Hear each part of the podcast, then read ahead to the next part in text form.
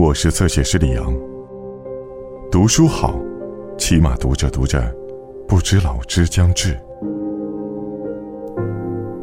我们对自己一无所知的程度超乎想象，所向往的生活模式，所选择相处的群体，所规划的未来，似乎都为了让自己成为更好的人。我们却是自私的，无论做多少改变来掩饰和麻痹，在最需要真相的时候，总会选择满足或欺骗自己。诺东，午后四点。有些屋子是发号施令的，他们比命运更威严，一眼看上去就会被他设伏，应该住在那种屋子里。快到六十五岁时，我和朱丽叶想在乡下找座房子。我们一看见那座屋子，马上知道就是它了。尽管我讨厌用黑体字，但我还是想用黑体字来表示它，因为我们永远也不会再离开这屋子。他在等待我们，我们也一直在等他，一直在等他。是的。自从我和朱丽叶结婚起，算起来应该有四十三年了。事实上，我们已经结婚六十年了。我们是预科班的同学，开学那天我们相遇了，相爱了，从此再也没有分开。朱丽叶早就是我的太太，也是我的姐妹和女儿。尽管我们同年只差一个月。由于这个原因，我们没有孩子。我永远不需要第三者，对我来说，有朱丽叶一个人就够了。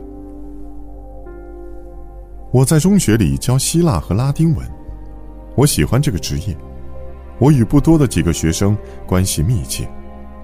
然而，我等待退休，就像神秘主义者等待死亡一样。我并不是胡乱比较。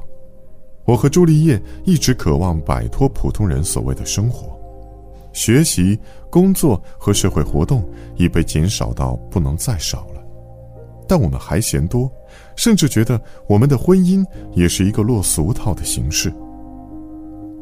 我和朱丽叶都希望快点到六十五岁，我们想离开这个浪费时间的世界。当了一辈子城里人，我们渴望到乡下去生活。这不单单是因为热爱大自然，更多是出于对孤独的需要。这种强烈的需要与饥渴和厌恶相似。看到那座屋子时，我们如释重负。这么说，我们从小就梦想的地方真的有啊。我们曾斗胆梦想过，那是河边的一块林间空地，上面有座屋子，就是这屋子。漂亮，隐蔽，墙上爬着一棵紫藤。离那里四公里的地方有一个叫莫沃的村庄，在那里能买到我们所需的一切。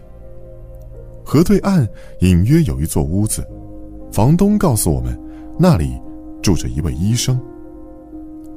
如果我们想高枕无忧，没有比住在这里更好的了。我和朱丽叶顿时隐居。而在离我们隐居地三十多米的地方，却有一位医生。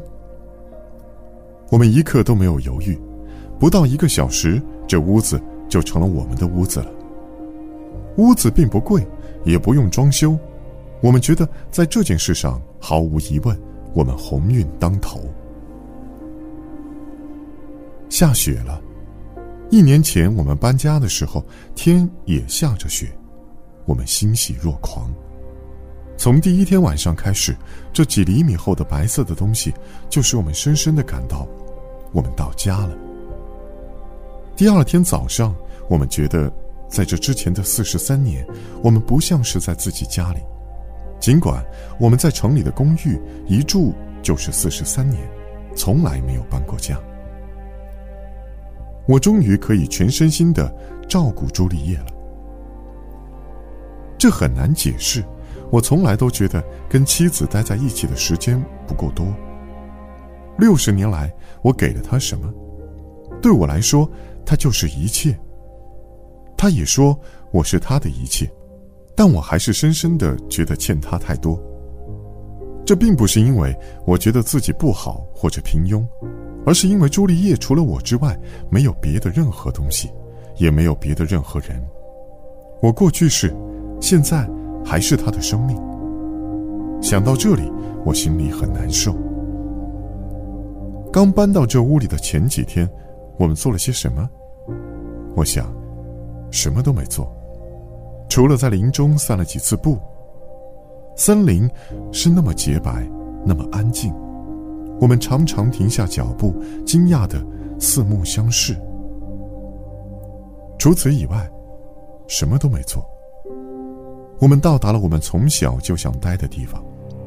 突然间，我们知道了，这就是我们一直渴望的生活。如果我们的宁静没有被打破，我知道，我们会一直这样生活到最后一刻。